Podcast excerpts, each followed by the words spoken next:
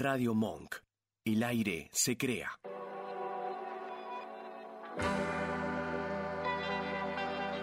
Hacemos Más Vale Magazine. Silvia Barallobre y Oscar Rodríguez. Locución. Natalia Tolaba. Jueves de 18 a 20. Escuchanos en www.radiomonk.com.ar.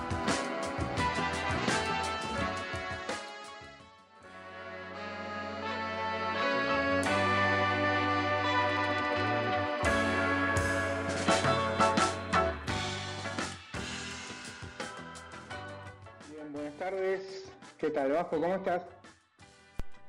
Muy buenas tardes, Oscar, ¿cómo estás? ¿Todo bien?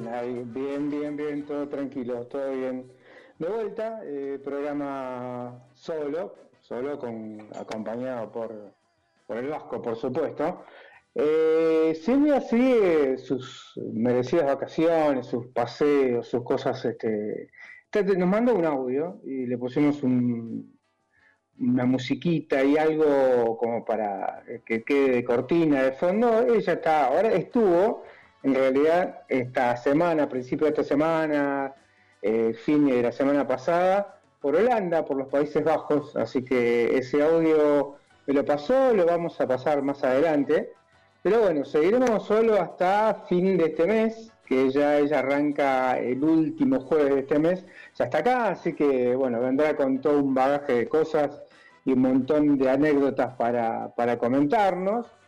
Eh, bueno, la seguimos esperando, la seguimos esperando, por supuesto. No es lo mismo dos personas haciendo un programa que uno solo, pero acá estamos, acá estamos haciendo el aguante.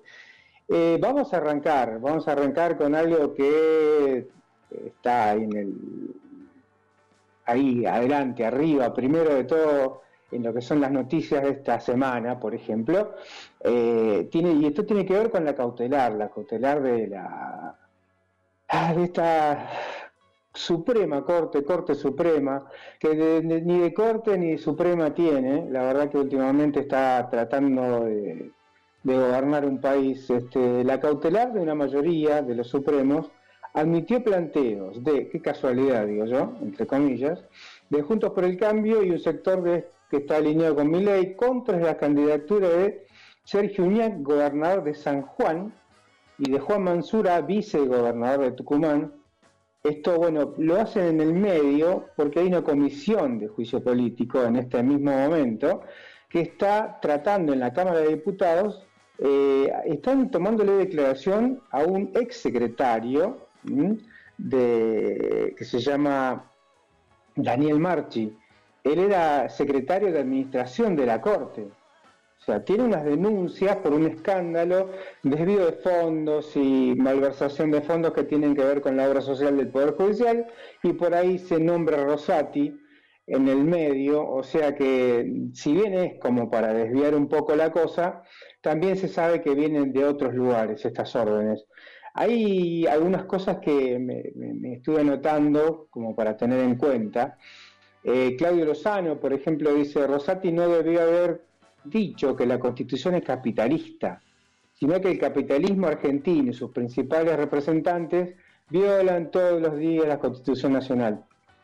Más descabellado aún es hablar de inconsti- inconstitucionalidad en la emisión monetaria. Eso es lo que dijo, digo yo, esto, Rosati, eh, cuando hace rato que tenemos una política contractiva en lo relativo a la evolución de la base monetaria.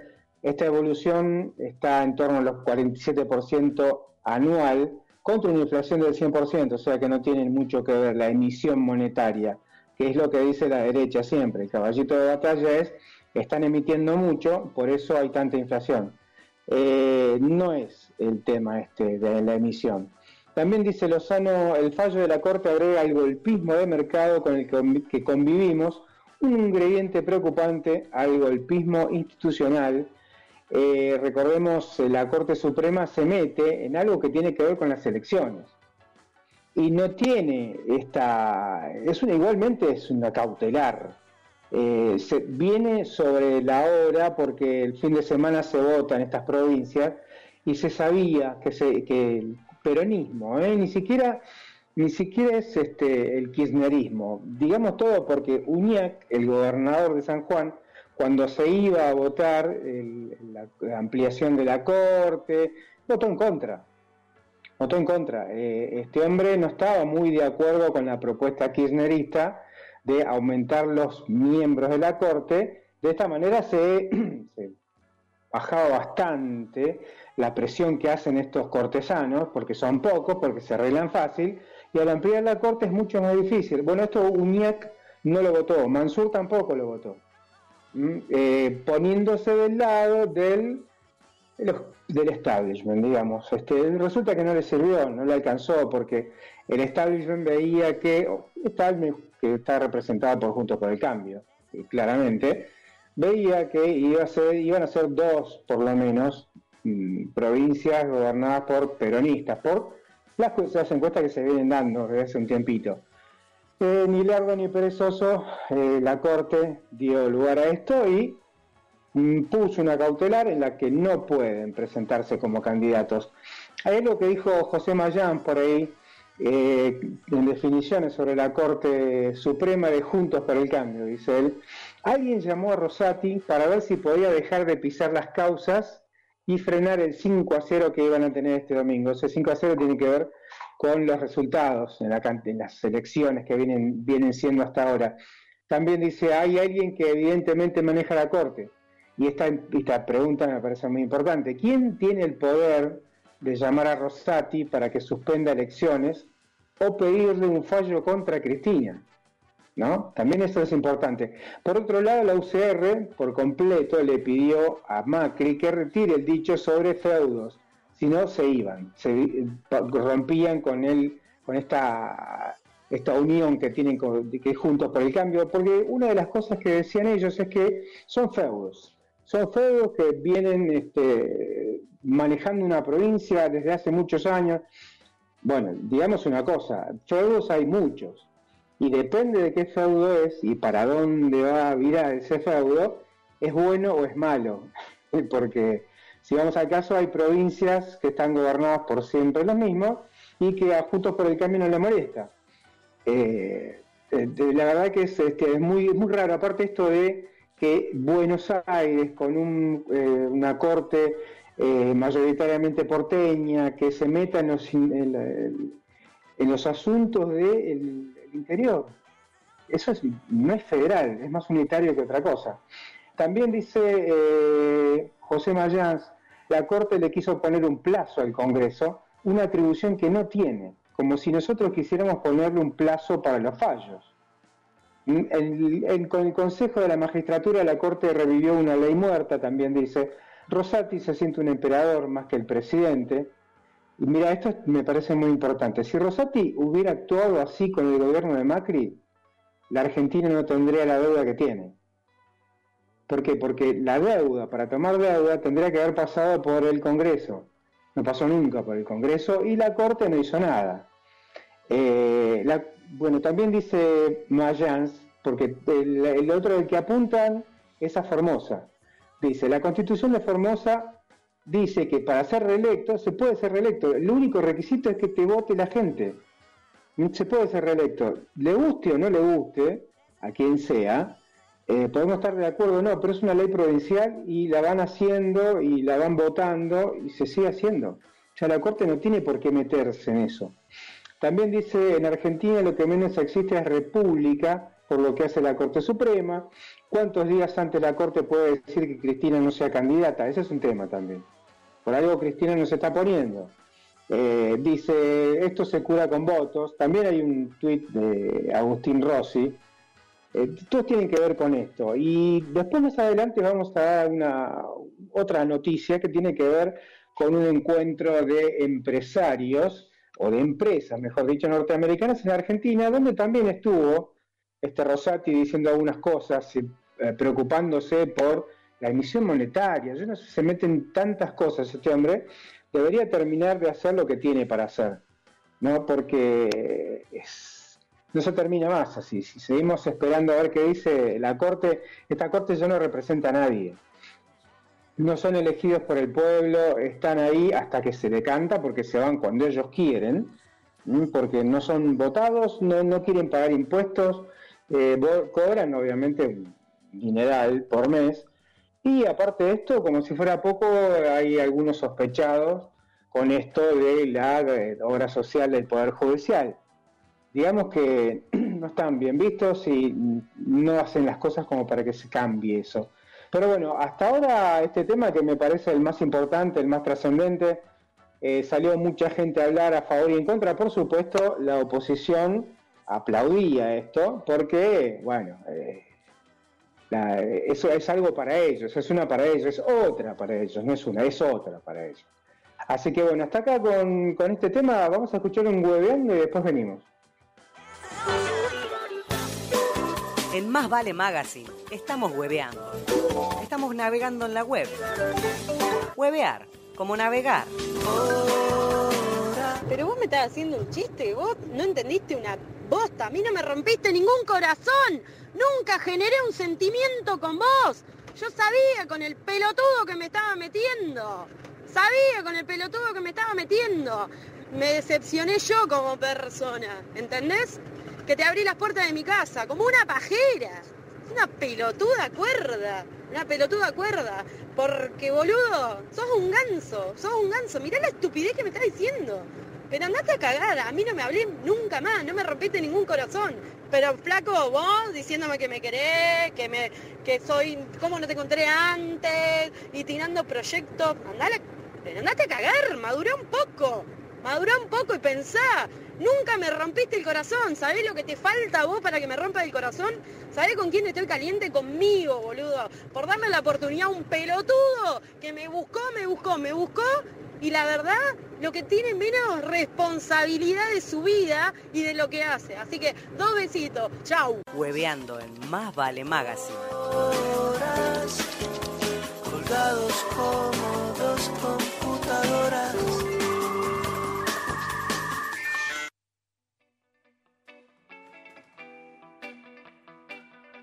Bien, bien. Parece que se enojó la chica. Parece que se enojó. lo cortó con dos besitos. Un buen hijo de todo menos lindo. Eh, son cosas que siempre sacamos de esta página. Tiene una página en, YouTube también, eh, Gabriel Lucero. Hay cosas muy, muy graciosas. Así que bueno, esta es otra de las notas que me interesó traer, porque no son todas malas. Este, hay una cosa con Jujuy. Jujuy es un es un mundo aparte y hablando de feudos, ¿no? Porque si vamos a hablar de feudos, en Jujuy hay reelección y sigue ganando el mismo, pero como es de los propios, de Junto por el Camino, dicen nada, este, en este caso es una buena, porque tiene que ver con el cannabis medicinal. La nota dice que redujeron casi un 50% la crisis en pacientes epilépticos. Esto pasa en, en Jujuy, en un lugar que se llama eh, Perico, el hospital público, unas 60 personas son que están realizando un procedimiento terapéutico para tratar sus cuadros de epilepsia. Eh, así lo informaron autoridades del área y funcionarios del gobierno provincial que celebraron los datos provistos por los especialistas que aplicaron una droga que se llama Canava CB10. CB10. Eh, denominada programa terapéutico especial se desarrolla en el hospital Zavala de Perico sus 60 pacientes tienen una edad que va desde adultos mayores hasta niños. Esto es interesante. Después de muchos años de trabajo con la inversión del gobierno de Jujuy en una terapéutica de vanguardia, en el sistema público y la conformación de la empresa Canava, S Sociedad del Estado, es una empresa del Estado, podemos anunciar que los resultados preliminares indican ya la reducción promedio de un 50% en las crisis, tanto en personas usuarias de edad pediátrica como adulta con epilepsia refractaria. Esto está muy bueno. A partir de los tres meses se ha iniciado el tratamiento con cannabis medicinal y esto pasa, esto lo explicó el secretario de Salud Mental, Agustín Yécora. Aparte remarcó que estos resultados son muy óptimos teniendo en cuenta una serie de variables. En principio que el ingreso no tuvo restringido porque estamos frente un estudio observacional.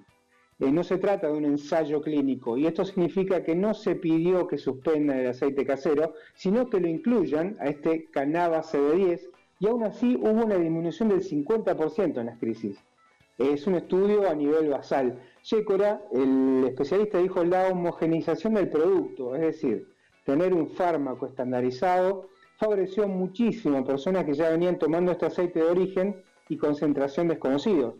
O sea, lo está haciendo mejor, está siendo estandarizado, está siendo más controlado, porque lo está haciendo un laboratorio. Por otro lado, se observó que este grupo de personas usuarias una mejora integral tiene, una mejora de calidad de vida, una mejora en la forma de expresión de emociones, en las maneras de socializar, de conectarse con la familia. Tenemos como ejemplo la referencia de papás que nos comentaron, es la primera vez que veo a mi hijo que me sonríe, dijo uno, por supuesto, es importantísimo. El funcionario subrayó la indicación del uso de cannabis medicinal producido en Jujuy, se asocia a la reducción de fármacos antiepilépticos y o sostenimiento de estos medicamentos, pero con mejoramiento de la calidad de vida. Sostuvo que hemos encontrado, a la fecha, no hemos encontrado, mejor dicho, ningún efecto adverso severo. Sí, manifestaciones leves como somnolencia o sedación, pero bueno, estas son cosas habituales, decía, pero en contraposición a lo bueno que es, eh, no, es, no es nada serio.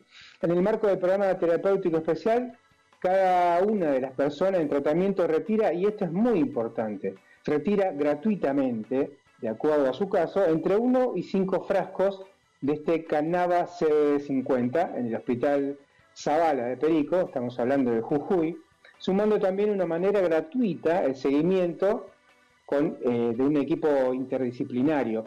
Dice la nota también, como parte de esta política pública, posicionamos un equipo de cinco profesionales en neurología, tres abocados al trabajo con personas adultas y dos con infancias. Este equipo no solo trabaja con acceso a cannabis medicinal, sino que ha permitido la descentralización de una especialidad que no teníamos en la zona de los valles, abriendo posibilidades al tratamiento de otras patologías. Esto hay que recordarlo, es gratis, es gratis. Eh, mucha gente dice, bueno, yo tengo en mi casa, lo cultivo, hago el aceite, eh, y a veces lo hace bien y a veces no. Esto al estar industrializado y tiene un seguimiento, se asegura que la droga esté igual, igual una, una que otra, que la 1 o que la 50, que la 15.000 va a salir igual porque es un procedimiento estandarizado. Con una planta y con una cosa más artesanal es un poco más complicado. Lo fundamental es que no se cobra nada y que hay un seguimiento. Son profesionales, este, cinco profesionales, está muy bien esto. En Jujuy cualquier profesional médico matriculado en la provincia que considera que la persona necesitaba CAMI puede, eh, puede prescribirlo.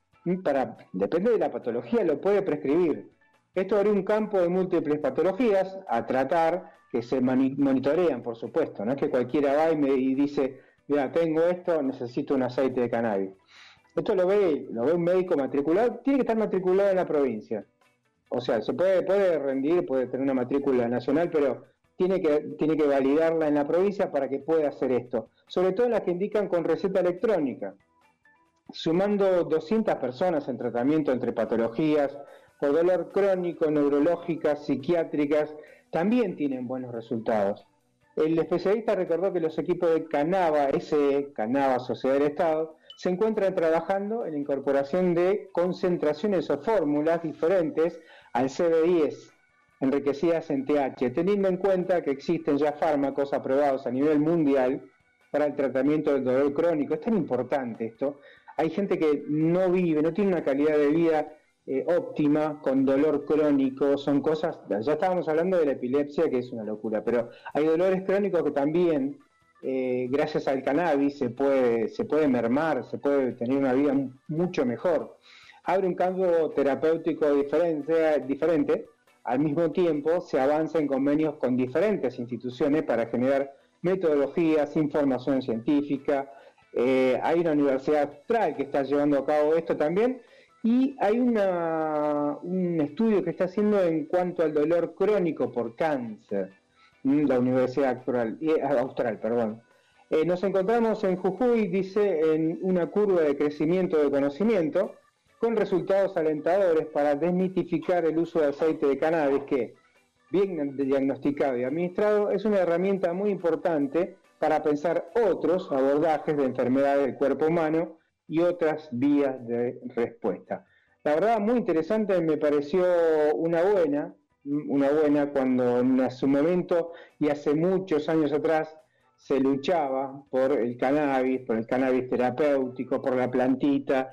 Eh, había una sociedad que era eh, mamá, mamá cultiva, me acuerdo, que casi estuvo presa, la madre de uno de los chicos tenía, tenía epilepsia y no había una ley que la, cuidara, esta mujer tenía al nene con, con este, epilepsia y la única manera es el aceite de ese cannabis que ella cultivaba en la casa. Tuvo muchos problemas, pero bueno, se va mejorando. Eh, podría ser un poco más rápido, pero bueno, es esto lo que hay. Por suerte ahora hay una sociedad del Estado, un laboratorio, que es de todos, ¿eh? porque si es del Estado es de todos. Y esto está funcionando en Jujuy, está funcionando muy bien, así que quería decirle esto que me parece muy bien. Vamos a escuchar un tema y volvemos.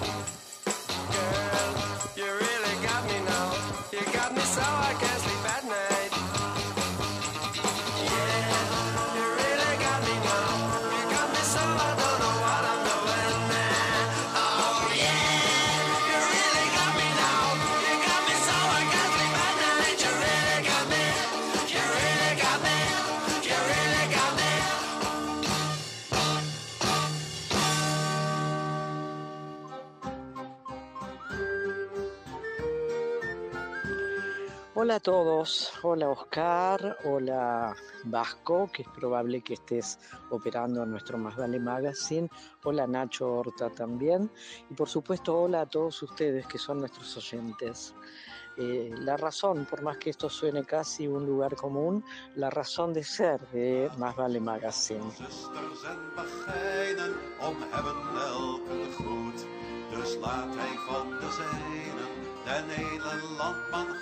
Estoy en un pequeño país y muy grande al mismo tiempo que es Holanda, que hoy se llama o se hace llamar Países Bajos.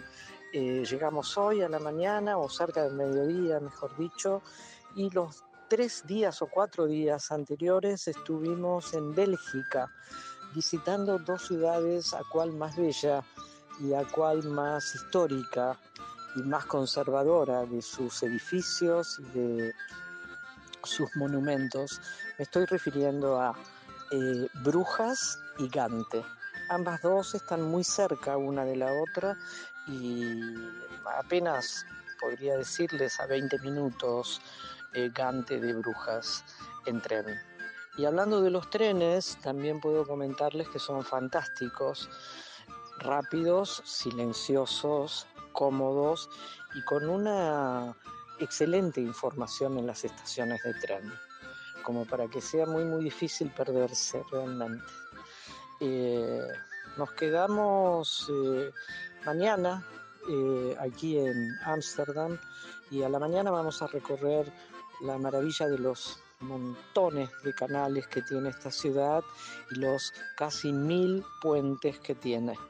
Y a la tarde pienso ir a uno de los dos museos monumentales que tiene, uno es el de Van Gogh y el otro el de Rembrandt, eh, y si nos queda tiempo, a la casa de Ana Frank, que también está aquí.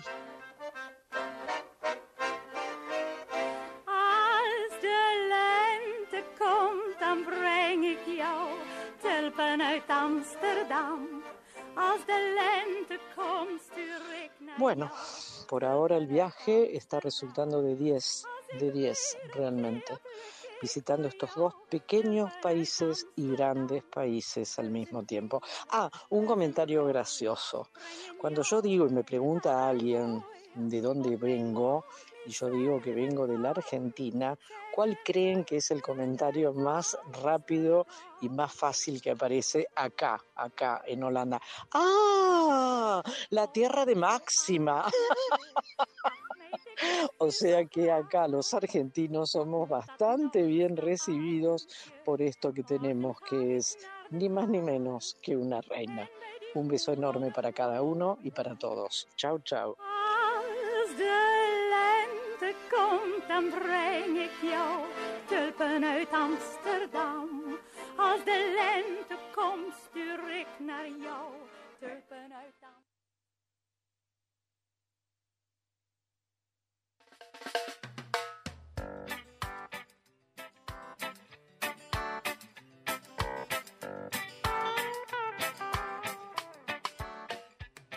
Muy bien, muy bien. Un lindo viajecito.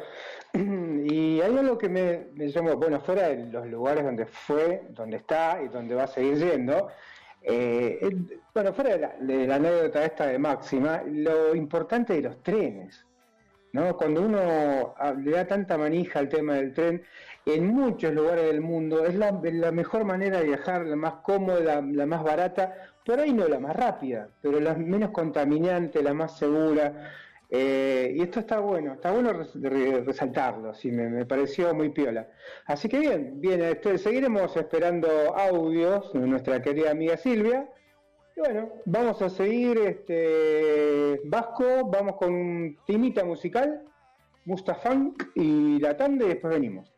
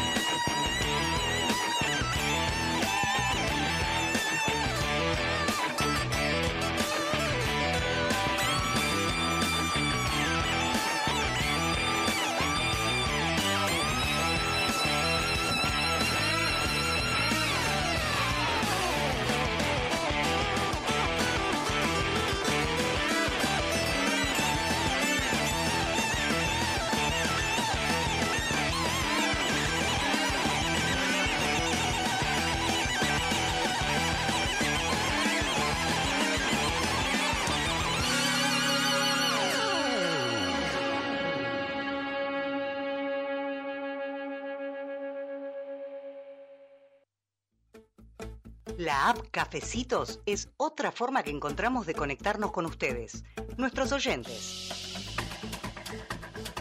Si nos invitan con uno o más cafecitos virtuales nos están ayudando a sostener nuestro programa de radio Más Vale Magazine. Como novedad, les proponemos una publicidad a cambio de 5 cafecitos. Sería una mención por hora de tu producto o servicio. Consultanos por otras formas de publicitar. Entren a la aplicación y listo. Es muy fácil. Gracias. Silvia y Oscar.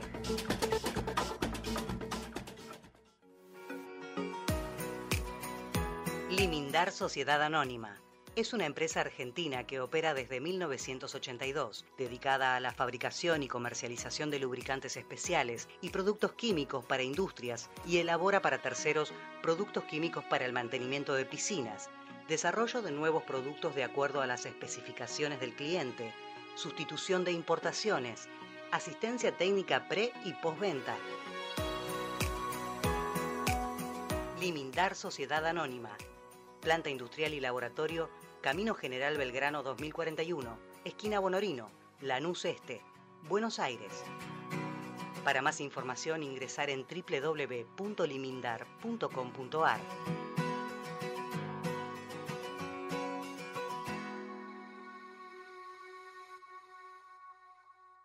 Radio Monk. El aire se crea. Buenos Aires genera mucho jazz. Para saber quién es y dónde, escucha Jazz con Sentido. Buenos Aires de Jazz. Viernes de 20 a 21 en Radio Monk. Os Bastidores. Brasil en Radio. Programa dedicado a la mejor música de Brasil, donde se entrelazan historias, composiciones y generaciones. Declarado de interés cultural por la Secretaría de Cultura de la Nación. Os Bastidores. Sábados de 13 a 14 en Radio Monk. Dulce Beso es una yerba misionera elaborada con palo. Un mate ecológico con más de dos años de estacionamiento natural y un inconfundible sabor ahumado. Dulce Beso, es riquísima. Es misionera. Pedidos por mensaje privado en Facebook, arroba yerba dulce beso, o por mail a yerbadulcebeso arroba gmail.com. ¿Te anda lenta la computadora y no sabes a quién llamar? ¿Te interesa instalar cámaras y querés verlas desde cualquier parte del mundo? ¿Necesitas asesoría para comprar un equipo? Llámanos. Somos Mantis Tech. Mantis Tech te acompaña como lo hace con Radio Monk. Visítanos en www.mantistech.com.ar o por WhatsApp al 11 60 57 90 00. Mantis Tech. Sigamos desveladas.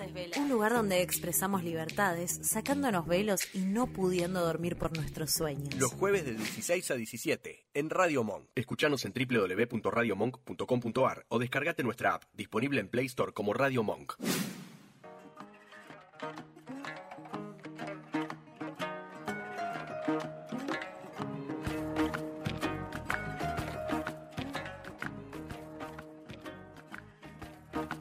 Seguimos, seguimos, seguimos, seguimos. Acá estamos. Eh, vamos con otro tema y en este caso tiene que ver con algo muy, muy, muy cercano a nosotros, que tiene que ver con Bagley, con la familia Bagley, con arranca así la historia de Bagley, es mucho más antigua y eh, es interesante porque hasta tiene que ver con una bebida que fue de las primeras que se patentó en la Argentina. Eh, un tal Melville Sewell Bagley nació en Bangor, Maine, en julio de 1838, después de la guerra civil, esto pasaba en Norteamérica, ¿no? La guerra civil estadounidense, emigró a Buenos Aires allá por 1862. Melvin se inicia como empleado en una droguería, La Estrella se llama, de San Telmo, y los dueños eran los hermanos de Marchi, quienes por entonces ya comercializaban productos digestivos. Recordemos, estamos hablando del 1830, 1840. Eh, esa influencia, sumada a los naranjos de la casona invernal que tenía esta gente, eh, empezó a producir la esperidina. Esta está elaborada con cáscara de naranja. Eh, pronto se asocia con uno de sus patrones, con Antonio de Marchi, e inauguran una casa de licores. Este hombre, Melville, convencido del éxito que la guardaba, se lanzó, a una denodada, original e insistente campaña publicitaria, estamos hablando ya por fines de 1864. Eh, se anunciaba que era una bebida curativa que prevenía úlceras y alergias. Esto me, me hace recordar automáticamente algunas películas del lejano oeste donde salían a vender elixis mágicos de, contra la caída del pelo y vigoroso y cuántas cosas más. Bueno, algo parecido, solo que lo hacían acá y lo hacían en un lugar, no andaban por ningún lado. Eso generalmente eran chantas se aprovechaban de la gente de los pueblos. En este caso lo hacían en un lugar este, y bueno, eh, tenía que ver porque eran este, este, hecho en base a la corteza de las naranjas, un bitter, es una bebida amarga. Un licor en realidad es exquisito de mesa para disponer de apetito y facilitar la digestión de los alimentos, también decían. La novedosa comunicación acaparó la atención de los consumidores y desde ese día del lanzamiento se registraron ventas extraordinarias. Hay que pensar en esa época qué publicidad podría haber.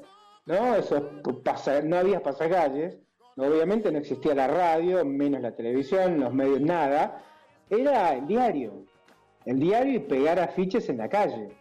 Esto sirvió, sirvió de mucho porque Esperidina era un preferido de las damas, dice, pese a su graduación alcohólica de 26%. En 1866 se comienza a envasar en su tradicional botella en forma de barril con el rostro de Melville en la etiqueta frontal. Hasta, hasta acá uno dirá qué tiene que ver con Bagley. Bueno, la aceptación del tónico era unánime. Durante la guerra contra el Paraguay, la esperidina se suministraba en los hospitales de campaña para recomponer a los heridos. El famoso perito Francisco Moreno siempre llevaba consigo una botella de esperidina por estas duras exploraciones que tenía en la Patagonia. Bagley descubre que en Uruguay le habían copiado la idea, entonces levanta una demanda que gana y trae aparejada la creación de la primera primera oficina de patentes y marcas de la Argentina, donde el, primer producto que se registra, por supuesto, es Espiridina. O sea que consiguió que se abra la primera oficina de patentes y marcas en Argentina y fue su producto, la Espiridina, el primero en, aparecer. Allá por 1875 lanza al mercado las galletitas Lola. Eh, poco después se comercializa la exitosa mermelada de naranja Bagley, ya tenía el, el apellido de él, hecha con pulpa de las naranjas usada para producir la esperidina. Era un negocio redondo, porque la esperidina se hacía con las cáscaras de las naranjas y no tiraban nada, hacían mermeladas. Por entonces surge el primer eslogan de la, de la historia comercial argentina, dicen las tres cosas buenas de Bagley la bebida, las galletitas y la mermelada. y se mantiene ahí, ¿eh? ojo, que se mantiene con los años. La galletita Lola, Lola era muy particular por ser artesanales, eran muy ricas y saludables. Los médicos la recetaban a los pacientes en los hospitales. Esto trae aparejado otra cosa que viene acá, viene a cuento, porque sale el dicho ese, no quiere más Lola. Lola era la galletita, la galletita que se da en los hospitales. Por ese motivo, cuando alguien moría, no es para reírse, pero da gracia, la frase quedó, decía, no, este no quiere más Lola. O sea, se va a morir, está muy mal, no quiere más galletitas. A eso se refiere con no quiere más Lola. Y bueno, siguen produciendo mucho tiempo más. La variedad, variedad, de galletitas se fue incrementando, cada una tenía su identidad propia, por supuesto. Recordemos, hoy en día siguen estando las chocolinas, las criollitas, rumba, amor, merengadas, óperas, no todas son de esa época, con el tiempo se vienen creando galletitas nuevas. Para fines del siglo XIX, las más populares eran la Mitre y Adelina. Fíjate esto, las galletitas Mitre y Adelina. Las primeras eran en homenaje al presidente argentino, a Mitre, y la segunda eran en homenaje a una soprano, una de las más famosas del mundo en esa época, Adelina Patti, eh, quienes a fines de la década del 80 hizo temporada en el Politeama argentino en dos oportunidades, hizo tan eh, importante que le hicieron una galletita llamada Adelina. Melville Bagley muere inesperadamente en julio de 1880 de un ataque de apoplejía, falla cardíaca, bueno. Eh, tenía solamente 42 años, solamente, muy poco. está, de hecho está enterrado en el Hospital Británico, allá de Buenos Aires. Su esposa inglesa también, Mary Jane Hamilton, más conocida como Juana Hamilton, ya la argentinizaron, se hizo cargo de la dirección de la empresa. Tenían ocho hijos, todos nacidos acá. Síguela, por supuesto sigue Bagley y compañía limitada, se termina llamando. Siguió creciendo, ampliando su popularidad. En 1891 Juana fallece. Eh, no antes de esto consigue comprar los terrenos en la localidad de Barracas, en Buenos Aires, sobre la avenida Montes de Oca, y ahí empieza con, este, esta fábrica. Eh, funciona a partir de 1892, es el domicilio legal, se va a convertir en un ícono del, barrio, del barrio este, de este capitalino de la ciudad autónoma de Buenos Aires. Llegaron a fabricar 6.000 kilos de galletita por día. Justo al lado de La Plata se construía su vivienda, la viuda de Melville. Eh, tenía trato con una vecina que era Luisa Baccici y Rufina Cambaceres, eh, viuda de Mal Melville. Eh, se juntaban a tomar el té. Eh, tenían buen trato, resulta que a los pocos días ella muere, en julio de 1902, mm, y es joven, muere joven también. Hay unas cosas ahí que no vamos a decirlas, porque se dice que había una cierta... Mm, no, se llevaban bien con las, este, con las vecinas, en fin, el té y las galletitas, y hay mucha suspicacia en el medio. Muere en 1902, decíamos en la actualidad, el consumo de galletitas en Argentina es de 12 kilos anuales por cada uno. Yo no creo comer 12 kilos, no sé, no hice nunca la cuenta, pero es uno de los más altos del mundo. Argentina tiene un nivel muy alto. La influencia de Bagley ha sido, bueno, muy importante porque siguió formando cosas, formando productos nuevos todo el tiempo, y está, está en la idiosincrasia nuestra. Resulta que en un momento, y no hace mucho tiempo, eh, la compra la empresa Arcor y bueno, cambia el lugar de fabricación, pasa a ser otro, en fin, cambia todo cuando cambia de nombre, o sea, el nombre queda porque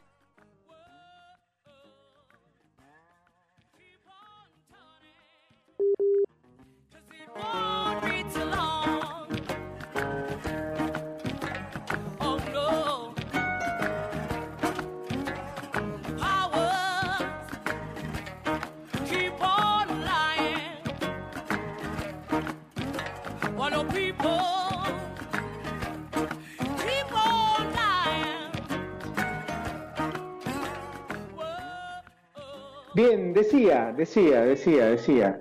Eh, la historia particular de este Melville Sewell Bagley, que escapando de la guerra civil estadounidense viene a Buenos Aires, trabaja en una droguería, se hace amigo de uno de los dueños, tiene una casa en Bernal, empieza a ser espirina, termina siendo Bagley ese, ese monstruo y un ícono en nuestra historia, en la historia argentina. Así que bueno, queríamos este, traer esta, esta noticia que está muy interesante, es muy interesante. Y a partir de ahí también eh, Lola, no quiere más Lola, que Lola era la, galletita que hacía Bagley, que iba a los, este, a los hospitales y cuando alguien no iba a seguir, iba a morir pronto, este no quiere más Lola, bueno, uno escucha esto, viene de ahí. Así que bueno, vamos a un separador y después volvemos. La educación, la misión de la educación, pero la misión inconfesada de la educación es mantener a la gente igual. Psiquiatra chileno, escritor, maestro, doctor Claudio Naranjo. La educación, yo digo que es el socio invisible de lo que Eisenhower llamaba el complejo militar industrial. La educación es para tener trabajadores, no es para tener desarrollo humano. Y el problema yo creo es que sin desarrollo humano no hay evolución social. Y Bourdieu, un eh, sociólogo francés, acuñado el término el sistema reproductivo, que la educación es para reproducir una forma de ser, que es la manera de ser que tenemos. Uno es normal. Claro, hay que ser normal, eh, porque hay un imperativo de conformidad. Hay que ser como todos somos. Y eso como todos somos, yo lo llamo la mente patriarcal una mente voraz.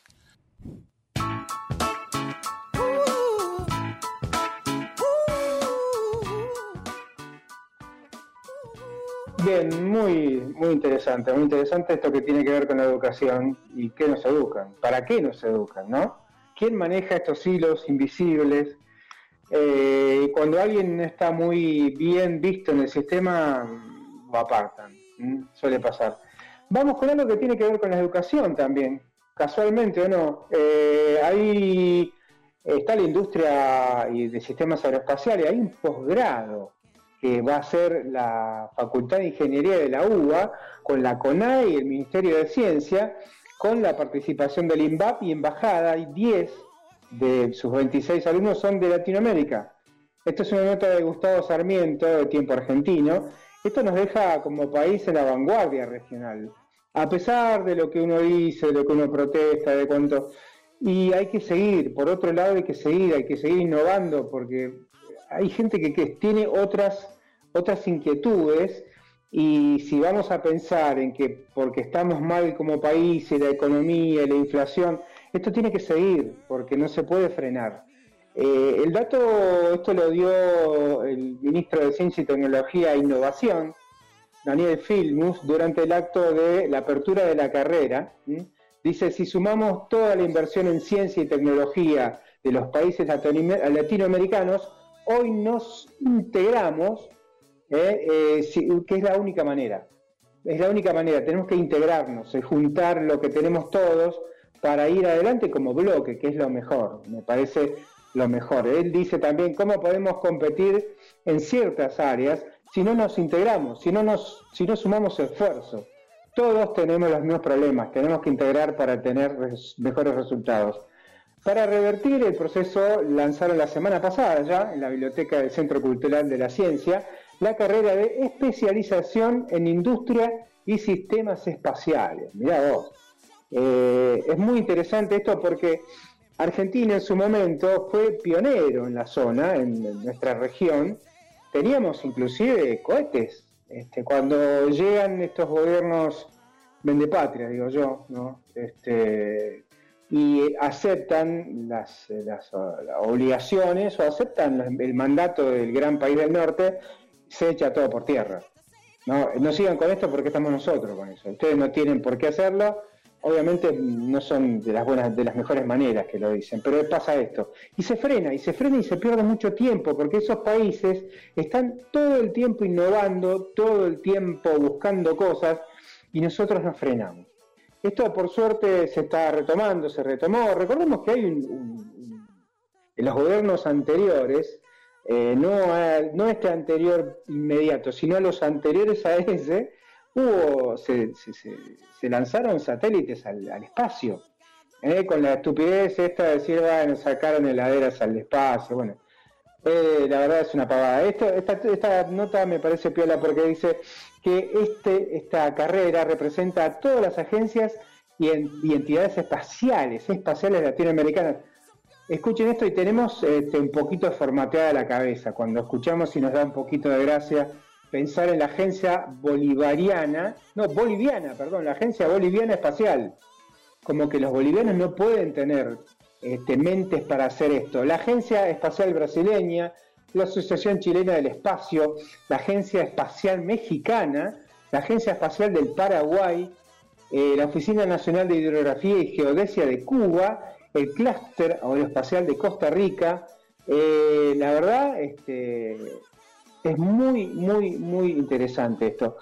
Eh, la especialización, especialización cuenta con alumnas y alumnos de la industria espacial e instituciones promotoras y usuarias de tecnología espacial un 35%, y esto también es importante, son mujeres. Un 35% de estos alumnos son mujeres. Está dictado por profesionales del CONAE, del INVAP y docentes de la Facultad de Ingeniería de la UBA. Tendrán materias como introducción a la industria y sistemas espaciales, tecnología espacial, negocio e industria espacial. Esto es importante porque es una salida laboral. Sistemas espaciales, gestión de proyectos de desarrollos espaciales, eh, bueno, el negocio aeroespacial también, con las principales industrias y tecnologías involucradas. Hay una salida laboral importante.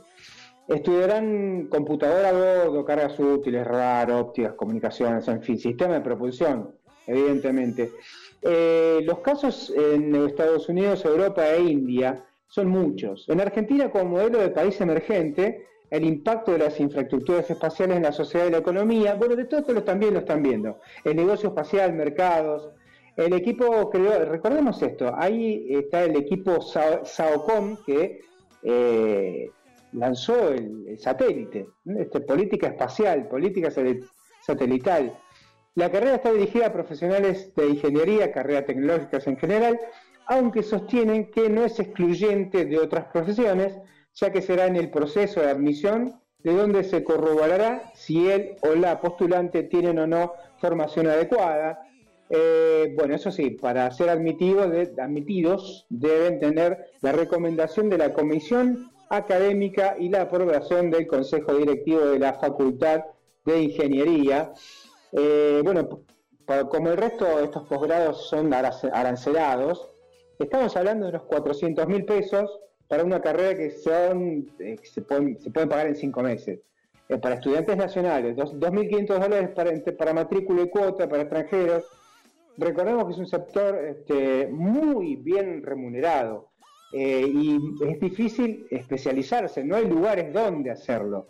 Por eso es tan importante esta carrera de posgrado que se hace en Argentina, que es eh, con vistas este, a una integración regional, y esta gente va a poder ir afuera o en su mismo país, depende si hay empresas privadas o empresas estatales a las que le interesa este, desarrollar esto, está muy bien pago, o sea que es como una inversión, digamos, ¿no? Así que me pareció importante, importante esta nota.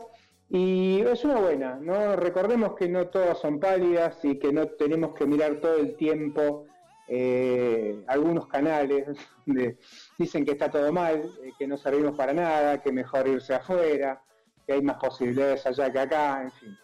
Eh, quedémonos acá y si tenés un auto, obviamente tenés todo este conocimiento, que no lo tiene cualquiera, y disponés de estos dinerillos, digamos, es una muy buena salida laboral. Eh, así que hasta acá, hasta acá vamos a escuchar el último tema de, esta hora, que es eh, Baglietto, que tiene una, importante aparición en la serie de Fito Páez, la de Netflix. Eh, bueno, me, me, gustó el tema este, me gusta el tema este y lo quise traer, el loco de la carecita. Y nos vamos de la primera hora.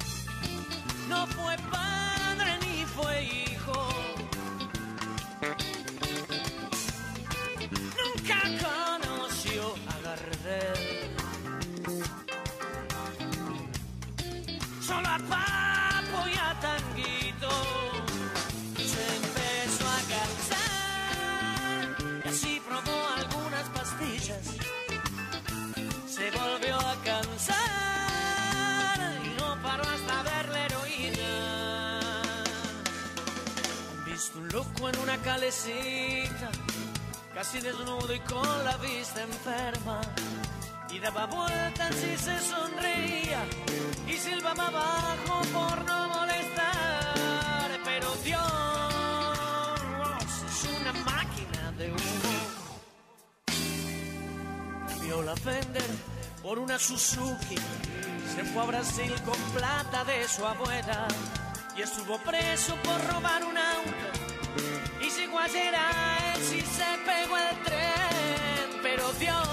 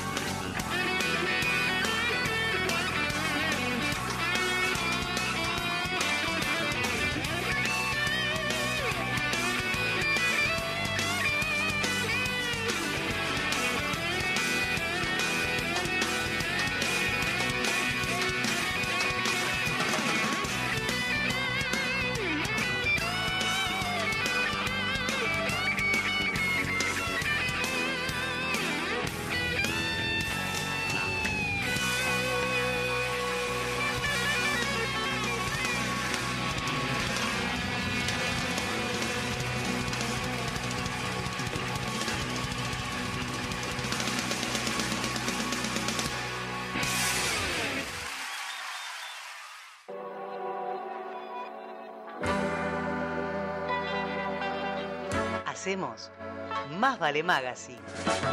Silvia Barallobre y Oscar Rodríguez. Locución. Natalia Tolaba. Jueves de 18 a 20. Escuchanos en www.radiomonk.com.ar.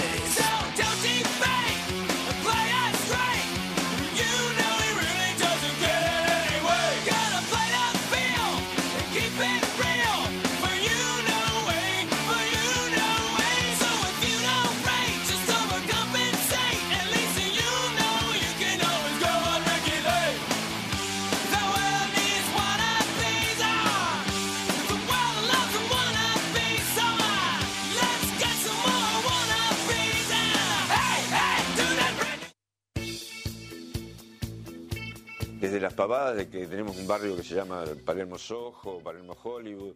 Este, vivimos copiando, este, quizás porque seguimos, siendo colonia, ¿no? Este, por más que no lo queramos reconocer, si está el Fondo Monetario gobernando el país.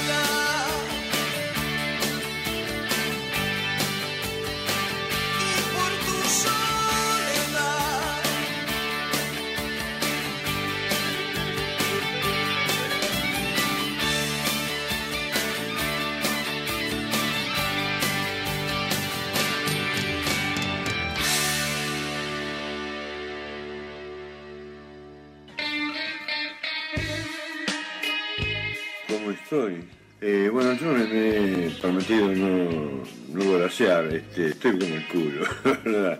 Que podría ser peor, porque la gente que no tiene la posibilidad de tratarse como yo, en dos años, tres años se les come.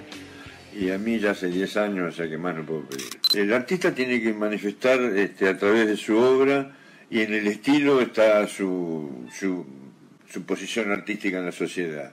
Yo no creo que deba militar. Cuando el artista milita, transforma su obra en, panfletos y eso no es rico para nadie en la sociedad. El artista tiene que ser como un francotirador, no sé, únicamente coyunturalmente, porque por ejemplo a mí me ha pasado ahora que este, como veo del otro lado un peligro muy grande, sigo apoyando a, al kirchnerismo y al peronismo.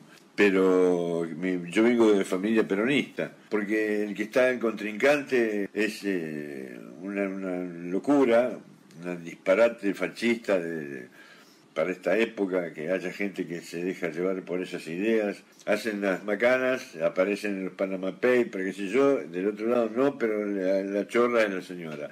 Estamos todos locos. No nos no damos cuenta como la gente es tan ingenua de creerle a Majul y todo eso, ¿no?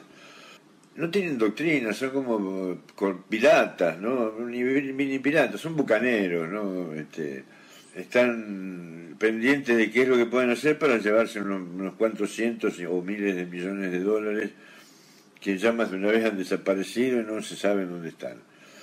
A la señora le, le agujerearon las paredes de la casa, fueron al sur y con una de esas máquinas excavadoras le excavaron todos los jardines porque eh, buscando algo que por ahí no hay.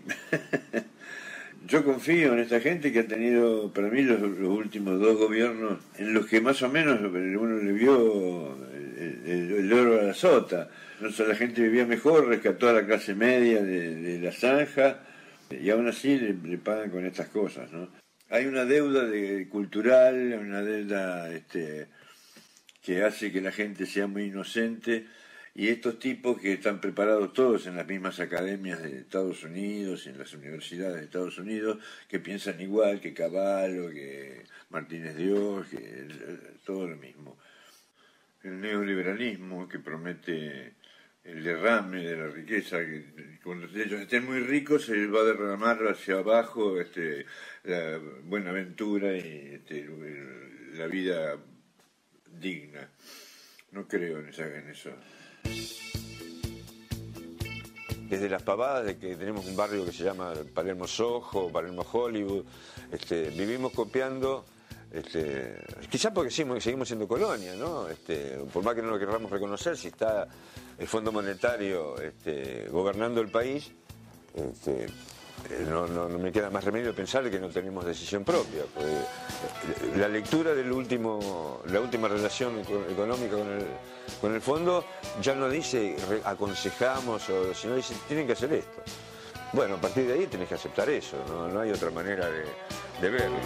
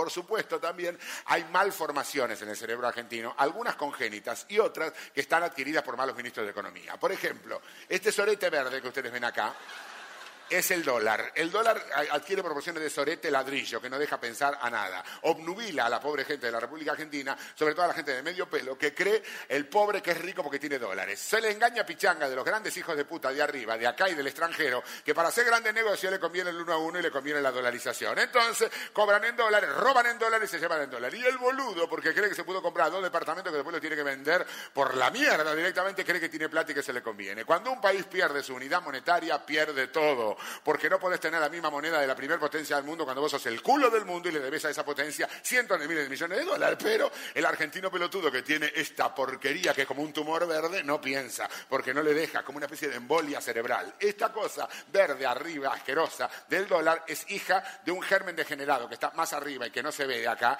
que es el germen extranjerizante. Todo lo que viene de afuera es mejor. A tal punto ha creído a la gente que todo lo que viene de afuera es mejor, que hay muchos argentinos que no se creen argentinos. Dicen, somos europeos. No sos europeo, pelotudo. Sos argentino y latinoamericano. ¿Qué tiene de malo ni de bueno? Es la verdad.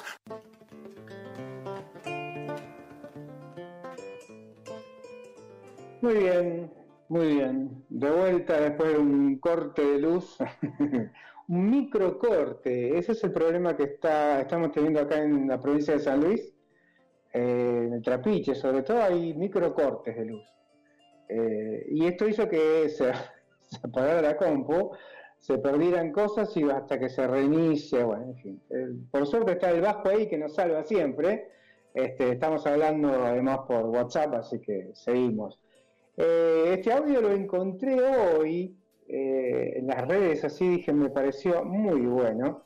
En cuanto al argentino medio, medio, medio pelotudo, como decía Tinti, y el dólar. Este es un problema este, hasta generacional, de, eh, cultural, de educación, el tema del dólar, eh, del que se benefician unos pocos. Pero en fin, vamos con algo que tiene que ver con esto y no, porque hay un encuentro de empresas, hubo un encuentro de empresas eh, acá en la Argentina que es AmCham, AmCham Summit 2023, es la agenda de la derecha, por supuesto. Son las grandes empresas, eh, sobre todo norteamericanas, a las que le interesan el resto de los países para hacer sus negocios. Eh, lo hicieron acá, lo hicieron, este, obviamente, estaban todos invitados. Los empresarios sentaron las bases de lo que es el modelo económico que van a proponer de cara a las próximas elecciones presidenciales. Ellos vinieron a decir qué hacer, qué quieren que hagan. Obviamente, liberación del comercio, desregulación del mercado cambiario, en algunas, son algunas de las propuestas. Dicen, lamentablemente viviremos una recesión con inflación, es imposible poder planear a largo plazo, sería planear eh, políticas, dicen ellos, ¿no? Cuando no tenemos visibilidad en el cortísimo plazo, estamos, estos ya se fueron, viste, al, al pasto, estamos navegando en un banco de niebla y este nivel de incertidumbre es constante y son, bueno, en fin, eh, son estas cosas que dice esta gente que parece, parece muy bien dichas, muy lindas, pero están hablando de jodernos a todos. Eh, cuando arranca el AmCham Summit 2023, lo organiza la Cámara de Comercio de Estados Unidos en la Argentina. Son los que representan a sus empresas, la Cámara de Comercio, en la Argentina. La voz del presidente AmCham y del JP Morgan es Facundo Gómez Minujín. Comenzaba a tomar forma el lobby este empresario económico que proponen este, muchas cosas para el gobierno que viene. El lema del encuentro fue protagonistas de la próxima Argentina. Qué lindo. que, bueno, para ello invitaron a los principales precandidatos presidenciales, obviamente oficialismo, oposición. Eh, Gómez Minujín abrió el evento diciendo que esto se hace todos los años, la Cámara agrupa 700 empresas norteamericanas que representan sus intereses, por supuesto, y son empresas norteamericanas, desde alimenticio, eh, es McDonald's y también es Arcor, porque hay muchas empresas nacionales que son tan grandes que tienen alianzas con estas empresas. Por ejemplo, este, Arcor con McDonald's, está Adeco, Uber, mira vos, Uber, la de los este, remises estos este, tan raros. Eh, Baker McKenzie, Asindar, Asindar es argentina, pero tiene capitales estadounidenses, AstraZeneca, Pfizer, mira vos, Pfizer, qué raro. Y el sector bancario, por supuesto. Eh, sacan comunicados siempre con temas problemáticos de cada sector. Se, se- por ejemplo, este, están preocupados por temas vinculados con la ampliación de la Corte. Ob- obviamente, la Corte es lo que lo va a defender en su momento. Mm, Si le amplían la Corte y no le sacan un fallo a favor, no les va a gustar. O sea que sigan los mismos que a los que estamos pagando un, un, digamos, un dinerillo por algunos servicios, porque muchas veces no es plata. Es, muchas veces son servicios, viajes, esto y lo otro, y no quieren que se amplíe porque, viste, ya es mucha independencia para ellos. Eh, la sequía también sin precedentes es un problema para ellos, como para nosotros, digo yo, ¿no? Seguidos de un recurso que ya demostró no tener éxito como el cepo, están preocupados por el cepo. El comercio administrado y el ingreso a cuenta gota de insumos para la normal producción de nuestras industrias llevan al país al borde de una nueva crisis. Esto dijo Gómez Minujín, apuntó contra el Banco Central, la FIP que los afecta porque le cambia la regla. Ellos quieren hacer lo que quieren siempre y que no los jodan mucho. No, no me estén mirando mucho los números. Eh, hay varias eh, firmas del sector industrial que tienen problemas para acceder a importaciones, dicen ellos. Sin embargo, está el caso de Whirlpool, Whirlpool la- la- esta, que hace lavarropas, que inauguró hace pocos meses una planta de lavarropas de carga frontal y va a- inauguró en Argentina y le va a exportar a Brasil. Bueno, hay que quedarse con una base exportadora importante. Una apertura comercial, dicen los de Whirlpool, nos afecta a nosotros. Por eso necesitamos un plan concreto de gobierno que dé previsibilidad. O sea, que se puede importar lo que haga falta. Digamos, si tiene que ver con manufactura, con producción, está perfecto. Abrir la, la- importación a empresas que nos van a llenar, por ejemplo, en este caso, de lavarropas, no nos sirve, porque hay empresas que se radicaron acá que hacen lavarropas que están exportando. A ese es el de- delicado equilibrio al que tiene que apuntar este gobierno y cualquier otro gobierno que se precie de popular. El sector energético también es un tema porque eh, hay un interés especial en el comercio con Estados Unidos, porque este es el principal país comprador de servicios de Argentina. Y esto están ahí entre el oficialismo y la oposición de nuestro país en ver cómo le acercan alguna cosa. Eh, y en esto entra a jugar el litio. A contramano de la ley que el gobierno planea elevar al Congreso para aumentar la recaudación y fomentar la industrialización de la actividad, Ignacio Celorio, presidente de Lithium Américas, elogió el modelo argentino actual, que no es el que está yendo al Congreso, no es el- lo que se planea hacer. Este actual eh, este modelo de minería de litio en el país, dice este hombre, el presidente de Lithium Américas, Ignacio Celorio, permitió 15 años de inversión non-stop. Si se mantienen las condiciones que dieron la posibilidad de que se invierta en un contexto macroeconómico tan complejo, el país puede posicionarse como un actor importante en el mundo e incluso desarroll- desarrollarse más adelante, no ahora, en la cadena de valor. ¿Qué significa traducido esto? El nuevo, este, nuevo plan que eh, mandó el gobierno al Congreso planea aumentar la recaudación. Obviamente, si vos vas a sacar litio y vas a pagar 2,50, te tenemos que cobrar más porque es un negocio redondo. Y va a fomentar esta ley la industrialización de la actividad. Recordemos que hoy por hoy se extrae litio y se refina apenas. No es tanto como otros países que son los que se benefician, a los que representa este Ignacio Celorio eh, de Lithium Américas, que les vende litio. Él extrae, lo refina y lo vende. No le importa eh, que acá se hagan baterías de litio, por ejemplo. Y este, por, su- por supuesto, este proyecto que se elevó al Congreso tampoco le sirve, porque dice, este, en algún momento, dice, como un actor va a posicionar al país, o sea, la Argentina, como un actor importante en el mundo e incluso desarroll- desarrollarse más adelante. No, le importa el tipo que desarrolló ca- cadena de valor. El tipo quiere seguir ganando. Eh, faltó un actor importante dentro de los protagonistas de la próxima Argentina y están hablando del Círculo Rojo y hablaron de Javier Milei, que no fue. Le pegó el faltazo y muchos dicen que, bueno, no, no- le iban a cuestionar algunas cosas como la de eh, dolarizar, por ejemplo, no fue. El CEO de AmCham, Alejandro Díaz, fue concluyente. Dijo la idea era que esté presente todo el arco político Lo invitamos y no recibimos respuesta. Sí fue Daniel Scioli, Patricia Bullrich, Rodríguez Larreta, por supuesto, este, todos eh, llevando agua para su molino. Sergio Massa también estuvo. A su turno, Patricia Bullrich sostuvo que en caso de ganar, su mandato se basará en achatar y achicar el Estado. Eh, adelantó que tendrá solamente 8 o 10 ministerios, no dijo cuáles. Quitará el cepo al dólar, eh, tendrá un tipo de cambio único, va a convertir los planes sociales en seguro de desempleo, que impulsará un recorte en las indemnizaciones de los trabajadores. Eh, todo esto brutal que estamos escuchando, eh, lo dijo y lo dice todo el tiempo. Así que cuando uno vaya a votar a esta gente, recuerde esto que está escuchando ahora. Se le va a complicar. Lo último que dijo Patricia Bullrich con respecto a esto es que hay que replantearse el tema de los este, subsidios por desempleo, porque es este, la indemnización por desempleo va en contra de la empresa porque cualquiera puede llenarse de plata y funde. las- No es cierto. No es cierto, digamos que no es cierto. Pero bueno, es lo que quieren escuchar esto.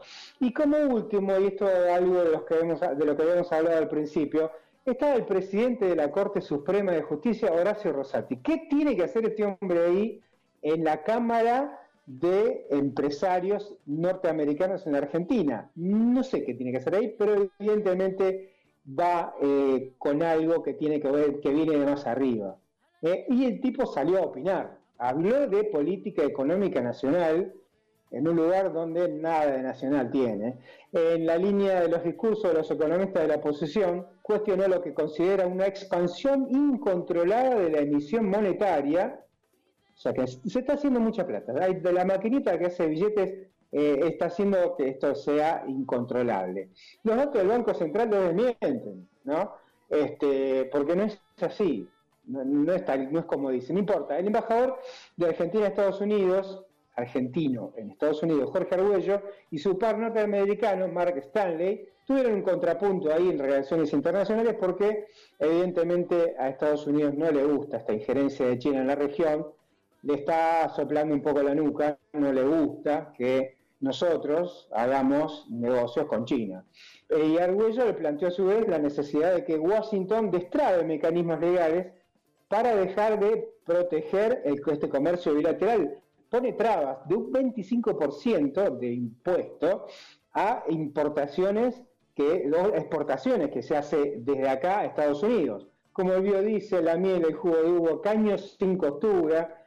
Eh, bueno, eh, eh, esto es algo que eh, Estados Unidos es muy libre, habla muy, bien de libre comercio, pero no le puedes vender nada, le ponen trabas a todos. Lanchan ofrecía tres paquetes para las firmas que quisieran sponsorear. Mira vos, allí el paquete iba de 10 mil, 7 mil y 5 mil dólares para, de- había pantallas dentro de este lugar, para beneficio, para que la gente pueda poner su marca eh, y est- estuvieran nombrados en el, en el escenario principal. A pesar del CEPO, la inseguridad jurídica todo esto bla bla que pone esta gente, las firmas que pusieron ahí fueron eh, Uber, Tenaris, Google, DuPont, BGH, Vago, Citi, Coca-Cola, ExxonMobil, PepsiCo, Microsoft, Visa, eh, Vista, Johnson y Johnson. Bueno, son muchas estas empresas que son las que más ganaron estos últimos años. Así que esto del cepo y lo difícil que está es depende para qué. ¿no? Me parece que este depende para qué se entiende cuando eh, esta gente pone plata en estas cosas.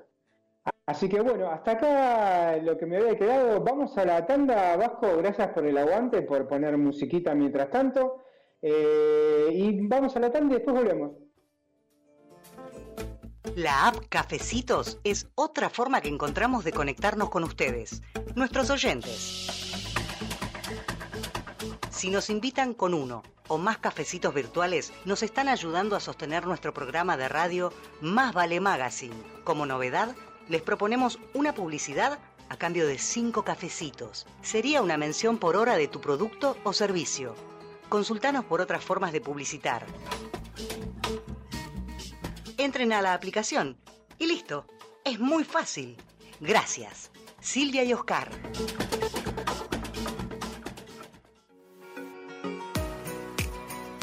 Limindar Sociedad Anónima. es una empresa argentina que opera desde 1982, dedicada a la fabricación y comercialización de lubricantes especiales y productos químicos para industrias y elabora para terceros productos químicos para el mantenimiento de piscinas, desarrollo de nuevos productos de acuerdo a las especificaciones del cliente, sustitución de importaciones, asistencia técnica pre y postventa. Limindar Sociedad Anónima. Planta industrial y laboratorio, Camino General Belgrano 2041, esquina Bonorino, Lanús Este, Buenos Aires. Para más información ingresar en www.limindar.com.ar.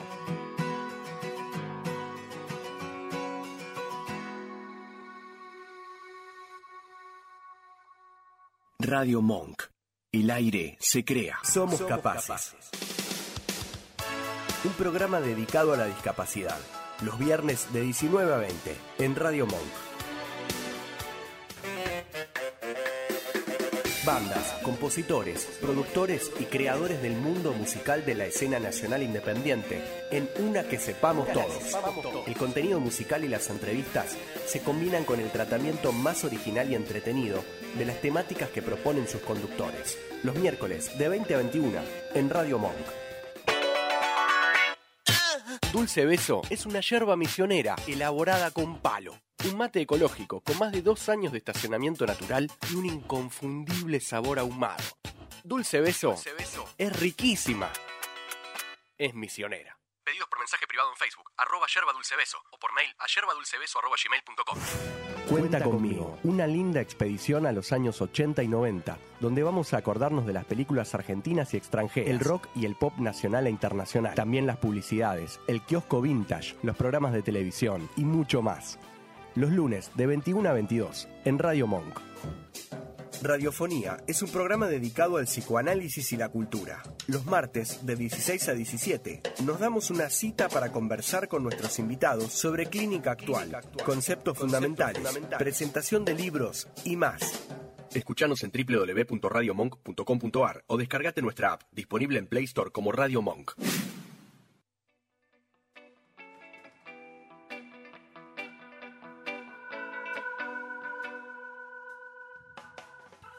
Muy bien. Otra de las noticias que quería compartir es esto del aumento de para jubilados. No, esto va a partir de junio, del mes que viene. Eh, junio-agosto es el periodo. El aumento será del 21% para todos los saberes. A ello se le sumará un refuerzo de 15 mil pesos en junio y 17 mil en julio, más unos 20 mil en agosto. Esto es una nota de Miguel Carrasco de Tiempo Argentino. El ministro de Economía, Sergio Massa, y la titular de ANSES, Fernanda Raberta, dieron a conocer este miércoles, o sea, ayer, un aumento del 21% correspondiente a la ley de movilidad, es decir, válido para todos los saberes que pagan CES. A ello se le sumará un bono que para las jubilaciones y pensiones mínimas será de 15.000 en junio, 17.000 en julio y 20.000 en agosto. Este refuerzo irá creciendo en forma progresiva y el límite para su cobro serán dos haberes mínimos. Recordemos que este bono en ese caso será 5 mil pesos. Además, en, el mes de junio se pagará el medio aguinaldo, por lo que el jubilado de la mínima recibirá, percibirá ese mes 121 mil pesos, porque se suma la jubilación más el medio aguinaldo. El aumento también impacta la asignación universal por hijo y la asignación por embarazo para protección social, ahí se van a pagar 13.864 pesos. El incremento se regirá a partir del próximo mes, impacta todas las jubilaciones, pensiones y asignaciones del ANSES, alcanzando a más de 17 millones de beneficiarios y beneficiarias, de los que 7,4 millones son jubilados y pensionados, de estos 17. Todas estas cosas, recordémosla cuando hablan de recortar gastos. El recorte de gastos pasa por acá, pasa por acá. Este, antes del kirchnerismo y antes de la explosión del 2001, los jubilados ganaban miseria, miseria. Y eso es lo que eh, Patricia Bullrich, siendo ministra de Trabajo de la Rúa, le descuenta un 13% a los jubilados. Esta gente es la que pretende gobernarnos nuevamente. Eh, esto lo digo, no lo dice la nota, lo digo yo. Este, pero recordemos, ¿no? Los que van a venir, eh, la reta quiere hacer lo mismo. No, no hay mucha diferencia. Sigamos con la nota. La jubilación mínima en la actualidad es de 58.665, eh, más el refuerzo de 15.000, va a dar un total de 73.665 brutos. Eh, con el aumento de este 21%, la jubilación mínima será 70.984. Como el refuerzo es variable, el total se cobrarán la jubilación mínima, y esto va a ir ascendiendo mes a mes. Lo digo, digo yo esto fuera de la nota, nadie dice que está bien, nadie dice que van a tirar manteca al techo ni que con esto se salvan. Es un aumento necesario, Eh, no alcanza, pero es algo hay que hacer, algo hay que hacer. Es preferible esto a no hacer nada o a cortar, como pasó otras veces. Vuelvo a la nota. Así, en junio el ingreso total, en junio pasado, en junio de este próximo junio, quiero decir, va a llegar a los 85.000 85.984, más el refuerzo. Bueno, esto en agosto llegará a los 90.984, que serán de los 70.000 más el bono de 20.000. Bueno, es toda una, una suma que da este, un básico, básico, digamos, una jubilación de 9.984 en agosto.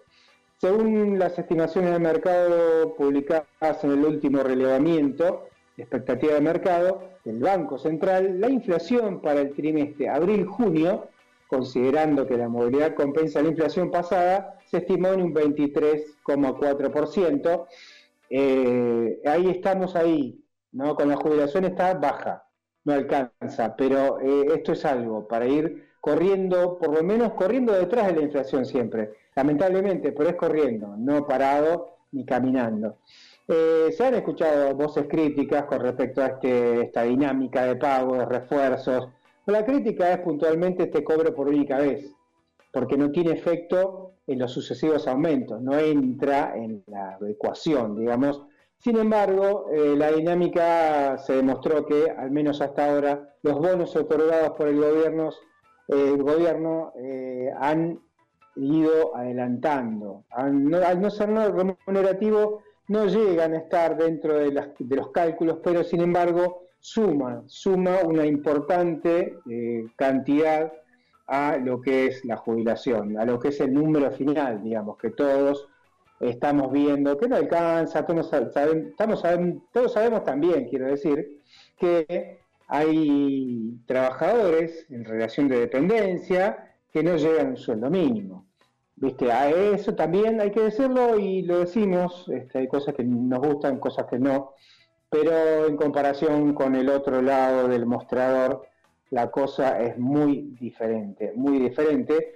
Y voy a sumar un dato de color, si se quiere. Y hablando de encuestas y de candidatos a, a presidente, hay un periodista, un pseudo periodista, es un operador para mí a esta altura, se llama Esteban Terebuc, se llama, Eh, lo reconocerán por el pelado de Crónica, el ex pelado de Crónica, que ahora está en América 24. Y yo recuerdo en un momento cuando estaba más picante, o no se sabe cómo está eh, la cuestión en Rosario, debe seguir estando mal igual.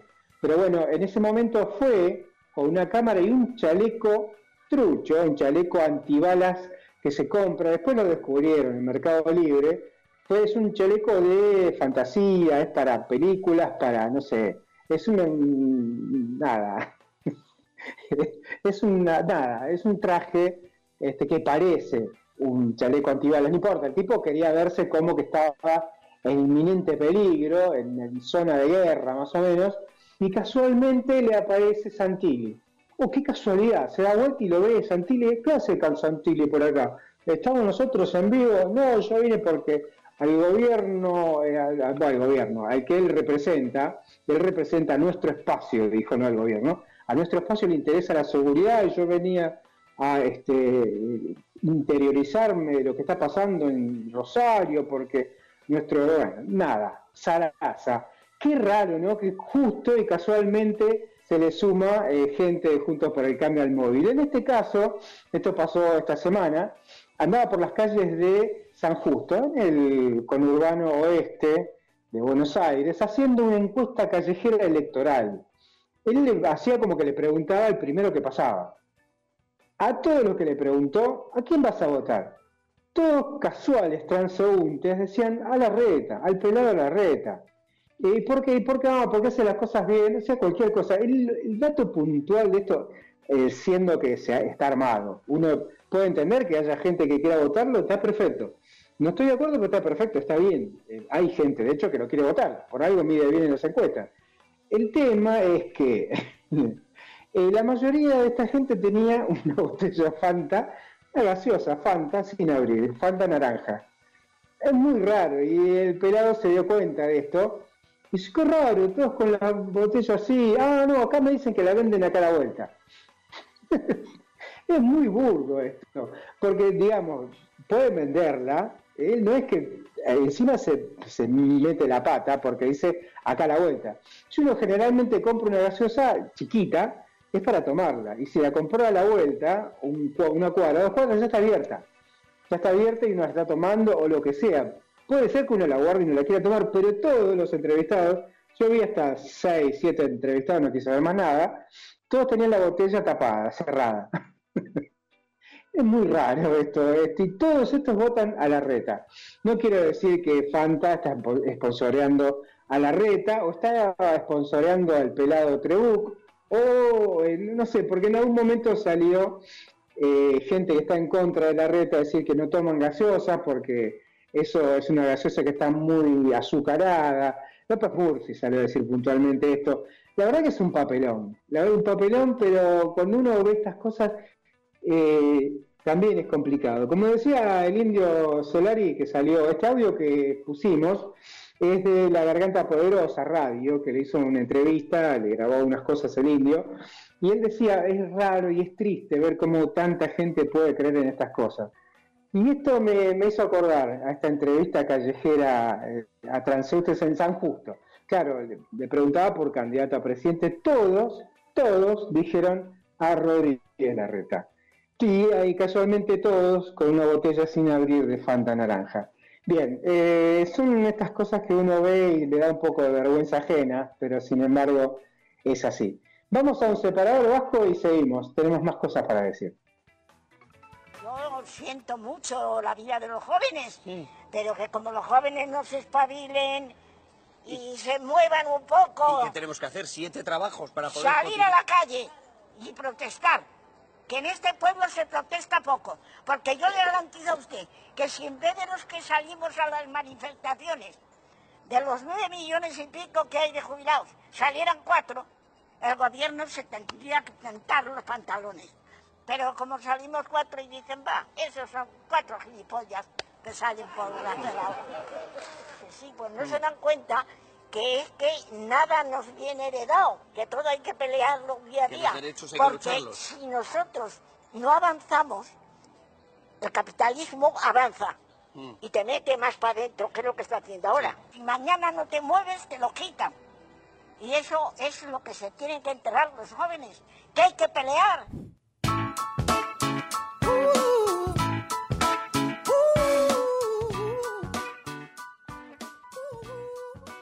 Muy bien, muy bien, muy, muy, muy claro ¿eh? lo que decía esta mujer.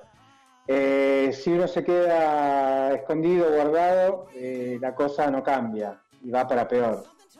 Y esto también lo escuché y lo leí en las redes sociales porque con esto de la corte y la proscripción a Cristina, resulta que termina apareciendo un segundo testigo que habla de... son cosas que la verdad dan vergüenza ajena y acá no pasa nada, pero en otro, en otro lugar eh, es, es- eh, no, no se, no, se, no se puede, no se puede dejar de lado. ¿no? Apareció otro que tenía temas con, eh, recordemos que vincularon a Bullrich y a, Mil, a Milman con el atentado contra CFK, están comprometidos. Dijo alguien por ahí que le, uno de los testigos que le dijeron que llevara a la oficina de Patricia Bullrich el celular. O sea, le llevó el celular que después eh, se apareció borrado, digamos. Eh, y uno dice, ¿hasta dónde llega esta gente, no? ¿Hasta dónde llega? Bueno, todo esto es una cuestión que tie- está en manos de la jueza Capuchetti, que la quisieron re- recusar, porque no, no hizo nada todavía. Está tratando el tema, el tema de un asesinato, un, este, magnicidio, porque está matando, está asesinando a una vicepresidenta. Y lo está tratando como un robo de celular. Eh, pasó un montón de tiempo y no pasó nada. Eh, hay una tal Ivana Botsievich que fue asesora de Gerardo Milman y el viernes pasado aportó a la causa su celular y dijo que eh, en la oficina de Bullrich se fue, lo llevó, lo tuvo que llevar para que se lo borraran. Y esto queda todo en la nada. O sea, son estas cosas que uno no entiende. Ya vamos, ¿viste? Eh, esto de las redes está muy lindo, todos podemos protestar, hacer muy lindos memes, todo, pero eh, hace falta calle, hace falta que la gente esté en la calle. Porque si no, estos jueces, o esta corte, o esta gente, va a hacer lo que quiere. El día de mañana se le ocurre a la corte decir, no, a este, este candidato eh, no nos cierra, porque no es de los nuestros, porque eh, son una casta, y como casta se juntan con su propia gente. Y vamos a votar a alguien que queremos que gane y te, te lo rebota una corte, con una cautelar. Por eso está importante este tema de tomar la calle. Este audio lo puse también porque tiene mucho que ver con esto. Una cosa son las, redes que muchos multimedios eh, dejan de lado, no le dan bolilla y dicen lo que les parece. Al tomar la calle, al llenar las plazas, al complicarle la vida a esta gente, van a tener que volver, van a tener que recular, porque esto no puede ser. No puede ser.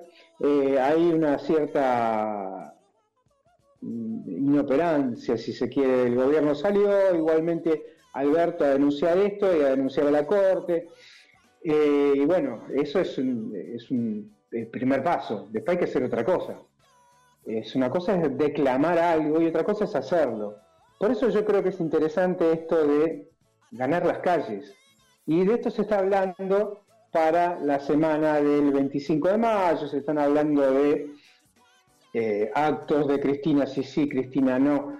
Es otro tema. Eh, pero en definitiva uno tiene que salir a pelear por lo de uno, que es lo que uno eligió en definitiva. Porque vamos a decir, estamos en democracia, elegimos, sí, bueno, pero si el de la Corte Suprema no le gusta, no va más ese, vamos a poner a otro. ¿Mm? Eh, esto me pareció interesante y hoy más temprano, al principio, ya al final de la primera hora, cuando escuchamos a Bagrito hablamos de una serie, un poquito, de una serie de Fito Páez, de Netflix, y hoy entre lo que pude ver, eh, me, pa- me pareció raro, raro, gracioso y interesante de ver. Hay una serie que se va a hacer sobre Carlos Menem. Eh, esta serie la va a hacer, tiene ocho capítulos nada más, eh, se verá por Amazon Prime Video, está dirigida por Ariel Winograd, será, esto va a revivir la intimidad del expresidente, dos mandatos tuvo Carlos Menem. Esto se va a comenzar el rodaje recién. Eh, síganme, se va a llamar. Yo recuerdo, ya tengo unos años, mi primera votación eh, a nivel nacional fue. eh, eh, a ver, ¿hola? ¿Se escucha? ¿Estoy al aire? Sí, sí, sí, bueno, perfecto, sigamos. Sigamos. Dije, es, es- vos sabés que es cierto esto que dice mi amiga eh, Silvia. Cuando digo el apellido, se toca un. si hay que tocarse algo porque es Yeta. Dije el apellido y un microcorte. ¿no? se voy a comentar cuando vuelva. Este, bueno, la serie se llama Síganme. Este hombre fue dos veces fue reelecto, iba por una tercera reelección. Eh, cuando dicen de esta casta, eh, esta oposición, no hablaron nada en contra de Menem. Menem se tuvo que bajar porque en la, segunda vuelta perdía y perdía con Néstor Kirchner. Recordemos esto, coso, esto, que, esto que decía, estas cosas. Lo que estaba diciendo cuando creí que se cortó la comunicación fue mi primera votación fue eh, a Menem. Lo digo con mucha vergüenza. ¿Por qué? Porque Menem no era el Menem que asumió, era otro Menem, era un caudillo con patillas, pelo largo, eh, hablaba de revolución este, salarial, este, salariazo, un montón de cosas que muchos le creímos. Yo también era joven, también, ¿no? Digamos, era bastante incrédulo, diga, también. Eh, cuando este hombre dijo, después de haber ganado, que si decía lo que iba a hacer no ganaba, porque hizo todo lo contrario. Ningún salariazo, nada, todo lo contrario fue eh, el proyecto que en su momento tuvo la Junta Militar. Mm, Vendió todo lo que pudo, puso el uno a uno, eh, abrió las importaciones, mucha gente nos quedamos sin trabajo, las empresas cerraron, en fin. Fue todo una desgracia para el país. Bueno, este Carlos Menem es el ídolo de Javier Milei, por ejemplo, ¿no? Eh, es este es raro cómo está esto. Eh, pero bueno, el tema es que quieren seguir haciendo lo que hizo este hombre y nos va a ir mal a todos. O sea, cuando uno piensa en votar a esta gente, también tenga en cuenta esto. Eh, decía, sigamos con, con la nota. Esta, síganme, eh, como decía, son ocho capítulos y están ahí los nombres en danza. Síganme, no lo voy a defraudar, no sé si recuerdan, pero bueno, hace mucho tiempo este. Va a ser, dicen, un thriller político mezclado con comedia dramática, basado en sus dos mandatos gubernamentales durante la década del 90.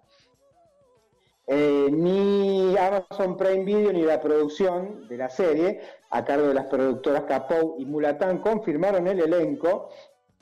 Hay varios elencos, hay varios nombres, perdón, que trascendieron como posibles intérpretes de esta ficción. En primer lugar, el personaje de Menem sería encarnado por Leo Sbaraglia, mm, que trabajó en otras ocasiones con Winograd, que es el guionista, en las películas Hoy se arregla el mundo y El gerente. En el papel de Zulema Yoma, la ex esposa del político riojano, eh, va a estar Griselda Siciliani, se supone, hay nombres en danza, ¿no? Hubo escándalos conyugales. Recordemos también que eh, Menem la hace sacar a la mujer, a la esposa, de la quinta presidencial con la custodia, con la custodia presidencial, porque no quería irse. Le juntaron las cosas y él le dijo, te vas, te vas o te saco, y la sacaron. Zulema Yoma fue durante, esto fue durante la primera presidencia. Resulta que este, viene por una reelección, una reelección, eh, y hacen algunos arreglos que uno nunca sabe hasta dónde llegan, se vuelven a unir, vuelven a aparecer juntos, como la familia unida, que nunca fueron, digamos, eh, y termina ganando esta reelección este Carlos, no vamos a decir el apellido porque este es Pelleta. Eh, eh, tuvieron dos hijos, Zulemita Menem y Carlos Menem Jr. También recordemos esto, fallece al estrellarse en un helicóptero al costado de la Ruta 9, se habla de un atentado que nunca se pudo este, esclarecer muy bien. Serían interpretados en este caso Zulemita Menem por Humelén Sanz y Agustín Sullivan, o Sullivan por eh, Carlitos Menem Jr. Está anunciada, fue anunciada en el 2020, pero bueno, cuando adquirió los derechos eh, el productor Mariano Varela con la autorización del mismo Menem. No, esto se fue dilatando, dilatando y en febrero de este año eh, fallece, recordemos que fallece, eh, la- fallece Carlos eh, Méndez, vamos a cambiarle el apellido, este, llega un arreglo, llega un arreglo y ya van a arrancar con la, con la filmación de esto. Eh, veremos en qué queda, veremos en qué queda porque eh, se va, obviamente se va, se va a hacer, se va a hacer y se va a ver mucho, se va a ver mucho, pero va a ser interesante desde qué lado lo toma. Se va a comenzar a, rodar entre septiembre, entre julio y septiembre, dentro del mes que viene y hasta septiembre, ocho capítulos. Y síganme, no lo voy a defraudar, eh, va a ser la historia de Carlos. Eh, eh, interesante, pero vemos, pues, siempre tiene una vuelta más esto de las biopics que hace esta gente de, en este caso es eh, Amazon Prime, pero bueno, se verá, todo eso se verá. Eh, qué sé yo, veremos. Vamos con una nota cortita, porque estamos cerca del final. Yo creo que nos queda un tema, Vasco, ¿no? De contestarme por WhatsApp. Así vemos qué hacemos si no escuchamos un tema y, nos vamos. ¿Eh? ¿Te parece? ¿Qué, nos, ¿Qué tema nos queda? Contestarme por WhatsApp y ahí vamos. Porque tengo algo que me va a llevar un tiempito. A ver, ¿me estás escuchando? Sí, sí, sí, perfecto. Dime qué nos queda. Estamos hablando por WhatsApp y yo lo estoy diciendo al aire. ¿no? Así que no digas nada raro porque sin querer te mando al frente. Grande el Vasco, tres minutos. Vamos con el último tema. Entonces, así no, no, no nos estamos atropellando y no se nos entiende. Gracias Vasco, gracias por salvarnos de este bache eléctrico que nos ha pasado y será hasta el jueves que viene. Abrazo grande, gracias a todos.